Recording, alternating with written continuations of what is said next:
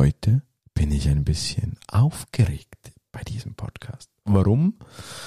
Wir starten wieder ein neues Format, nicht nur ein neues Format, sondern heute haben wir auch die Christine Traut als neue Kolumnistin am Start. Eine interessante Persönlichkeit, ein wundervoller Mensch mit ganz vielen Fragen an das Leben und auch ans Marketing. Bleib gespannt, um was es geht. Willkommen beim Marketing Monkey Podcast von und mit Raphael Frangi und seinen Gästen. Dein Podcast für Marketing und Business Development im Digitaldschungel. Wir sprengen Grenzen und brechen Konventionen. Komm mit auf eine wundervolle Reise. Los geht's. Ja, und das Format, das wir hier am Start haben, Ask the Monkey. Ask the Monkey ist das Format, das äh, vor allem fokussiert von und mit auf der großen Kolumnistin Christine Traut ist, aber natürlich auch offen steht für dich, wenn du eine Frage an den Monkey hast. Kannst du dich sehr, sehr gerne an den Monkey wenden. Den Link, wie du das machen kannst mit einer Voice Message, direkt schön fancy toolmäßig, den kriegst du ebenfalls in den Show Notes. Ask the Monkey also heute mit Christine Traut, Dankeschön, Christine. Da ist ein kurzer Applaus für dich. Ich freue mich sehr, dass du mir diese Frage heute stellst und dass ich sie beantworten darf für die Community des Marketing Monkeys. Spannung steigt. Wir wollen die Christine einmal reinlassen mit ihrer ähm, wertschätzenden Frage. Christine, wie darf ich heute meine Meinung, meine Erfahrung weitergeben zu welchem Thema? Ich habe da mal eine Frage. Ich weiß, was CTAs sind, Calls to Action. Und doch weiß ich nicht, wie ich die in meine Social-Media-Aktivitäten, in meine Kommunikation richtig gut einbauen kann. Was verstehst du alles unter CTAs? Welche siehst du? Welche magst du? Welche findest du doof? Erklär mir das doch mal. Ich könnte mir vorstellen, das interessiert noch ganz, ganz viele andere. Dankeschön. Ja, danke schön für diese Frage, liebe Christine. CTAs oder Call to Action, ein Riesenthema und das schon seit ganz, ganz langer Zeit. Ist ein Call to Action grundsätzlich neu? Nein, überhaupt nicht. Ist die Idee, ein Call to Action ins Marketing einzubinden, neu natürlich auch absolut nicht. Ein Call to Action unterscheidet sich grundsätzlich auch nicht, ob er jetzt offline oder online stattfindet. Er kann überall stattfinden. Er ist nichts anderes wie eine Handlungsaufforderung jetzt für die Menschen, die hier heute zuhören an diesem Podcast und du vielleicht noch ein bisschen neu bist in dem Thema. Also selbst in den ganz alten Inserate-Blättern, die du vielleicht kennst, in den alten Lokalzeitungen, selbst dort drin hat es oft so Talons, ja, so Abschnitte. Und vielleicht erinnerst du dich an diese süßen kleinen Scherensymbole von früher. Ja, da konnte man etwas ausschneiden und dann etwas einsenden. Ja, das waren ganz früher zu Beginn der Print, des Print-Zeitalters bereits schon Call to Action. Einmal im Wettbewerb teilnehmen, dir was bestellen etc. Das waren da schon Call to Actions. Call to Actions sind natürlich dank der Digitalisierung dann transformiert und, und noch offensiver, teilweise aggressiver in der digitalen Welt angekommen. Und der wahrscheinlich populärste Call to Action die letzten Jahre war schon vor vielen, vielen Jahren, vor etwa fünf, sechs Jahren, sein erster Hype aus Deutschland kommend, war so als Hilfsmittel der QR-Code.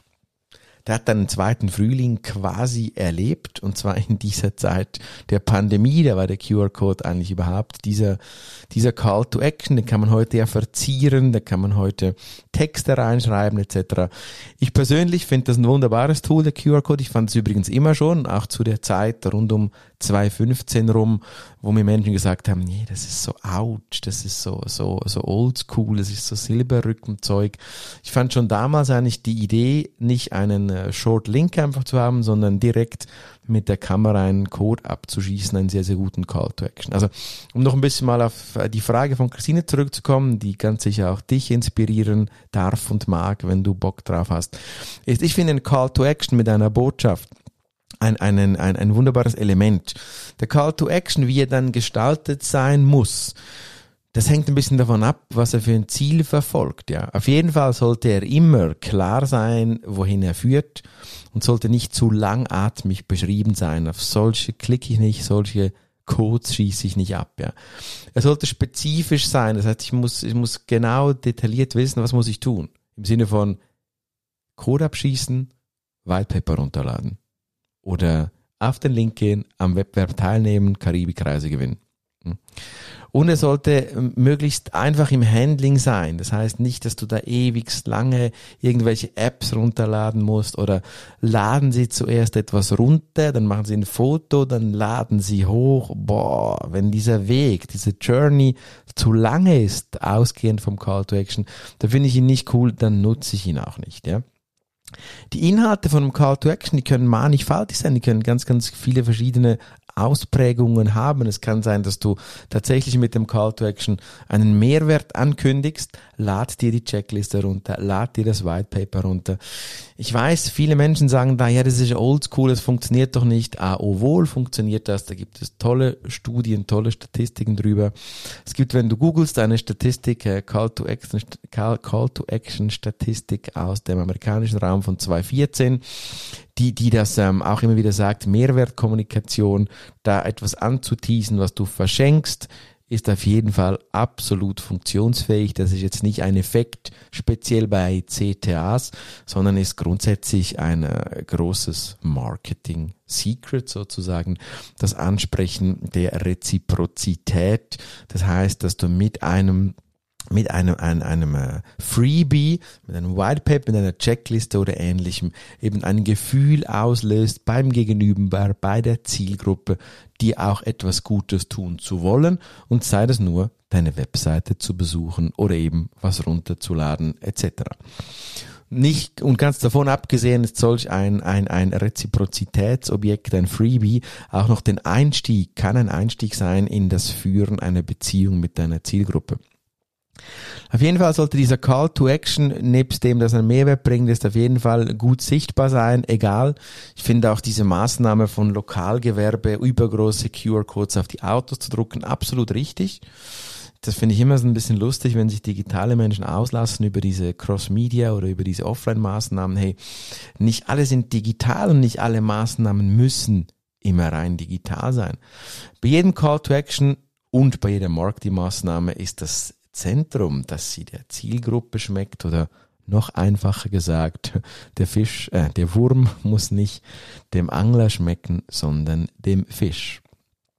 Smart sind die Call to Actions natürlich, die, wie gesagt, einfach sind, zu einem mehrwertbringenden Element ähm, führen wo ich als Mensch, der diesen Call to Action sieht, auch mir dahinter einen Nutzen versprechen kann, der zu mir passt, also dieses so persönliche, individuelle, mehrwertbringende, dass mich einen, ähm, dass, hin, dass sich hinter einem Call to Action verbergen sollte. Auf diese klicke ich, diese besuche ich und mit denen habe ich persönlich jetzt so ein bisschen die, die beste Erfahrung. Call to Actions haben auf der strategischen, taktischen Ebene ganz klar ein großes Ziel und das ist die Gewinnung von Leads. Und das ist gleichzeitig, wie gesagt, der, der, Haupt, ähm, der Haupteffekt. Die meisten tun es und ich würde es dir auch empfehlen, egal ob du ein Selbstständiger bist äh, oder ein Entrepreneur bist oder ob du auch Corporate arbeitest. Die Call to Actions sind mega wichtig und ich finde sie auch überhaupt nicht ausgelutscht. Also Leute, die sagen, ja, ähm, das ist immer das Gleiche, lad runter oder so. Nee, das funktioniert immer noch. Was weniger funktioniert, erfahrungsgemäß, ist der, der Call to Action des, des Newsletters. Hier kleines Self-Blaming. Auf der marketingmonkey.ch Seite findest du auch eine Newsletter-Box und die performt nicht. Die konvertiert nicht. Call to Actions sollen ja eine, eine Conversion hervorrufen, soll etwas konvertieren in ein Abschluss, ein Download, eine Newsletter-Anmeldung, was auch immer. Und ein einfacher, hey, abonniere den Newsletter, da kriegst du tolle Neuigkeiten. Das funktioniert halt nun mal oft nicht. Christine selber übrigens hat einen spannenden Newsletter. Geh mal auf ihre Webseite, die ist äh, sehr, sehr spannend, christinetraut.com. Dort findest du auch einen, einen, coolen Newsletter. Sie macht da so einen, ähm, eine, eine Znüni-Post. Finde ich ein tolles Format übrigens. Und da, dieser Newsletter, den würde ich aber niemals abonnieren, nur weil da steht Znüni-Post, sondern dieser Call to Action, abonniere die Znüni-Post, finde ich jetzt finde ich jetzt cool, frech und trotzdem hätte es mir nicht gereicht, zum einen weiteren Newsletter zu abonnieren, sondern es hilft mir, dass ich de, de, de, den Menschen kenne, der hinter dieser Znüni-Post steckt, zum einen und zum anderen die Inhalte generell auf der Webseite mich triggern dann diese eben ominöse Znüni-Post zu abonnieren. Heißt also auch, der Gesamtauftritt, der beeinflusst natürlich den Call to Action.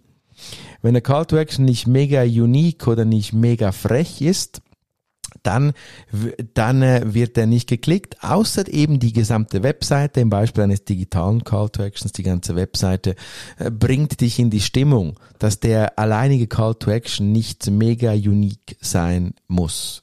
Dann kann er auch funktionieren. Und das ist auch meine persönliche Erfahrung. Meine, meine persönlichen erfolgreichsten Call to Action waren die provozierenden.